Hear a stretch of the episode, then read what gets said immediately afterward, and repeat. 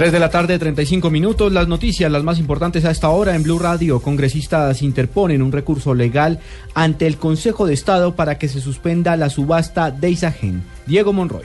El grupo de congresistas que interpuso una demanda ante el Consejo de Estado para frenar la venta de Isagen radicó un recurso de insistencia para que se acelere el estudio de dicha demanda. El senador de la Alianza Verde, Antonio Navarro Wolf. Esencialmente vamos a insistir en la, en la demanda que se presentó a la posible venta de Isagen la el año pasado, está haciendo trámite, el Consejo fue aceptada y está haciendo trámite. Y entonces hay una cosa que técnicamente se llama memorial de impulso, que es un mecanismo de, insistencia para que pues el trámite se haga lo más pronto posible. Eh, lo último que tenemos puesto como agravante es que es una subasta con un solo proponente, o sea que hace una propuesta y se acabó la subasta. De verdad pues que eso, eso es una, digamos, un hecho sobreviviente que hace que haya más razones aún para que el Consejo de Estado intervenga. El congresista de la Alianza Verde le pidió al Consejo de Estado que ese miércoles, en el momento que se realice la negociación, se frene la venta de Isagen. Diego Fernando Monroy, Blue Radio.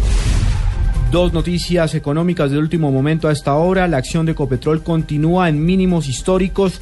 Cae a esta hora a 6,40%. A un precio se cotiza en la bolsa de 950 pesos. Asimismo, en información internacional económica, el petróleo cierra con 30,44 dólares el barril en Nueva York, su menor precio desde finales de 2003. Y en otras informaciones, la Procuraduría General de la Nación acaba de interponer una dura sanción. Esta vez ha suspendido por seis meses al expresidente de la ETB, Saúl Catán, por no asistir a debates de control político en el Consejo de Bogotá. Ampliación de estas y otras informaciones en blurradio.com. Continúen con Blog Deportivo.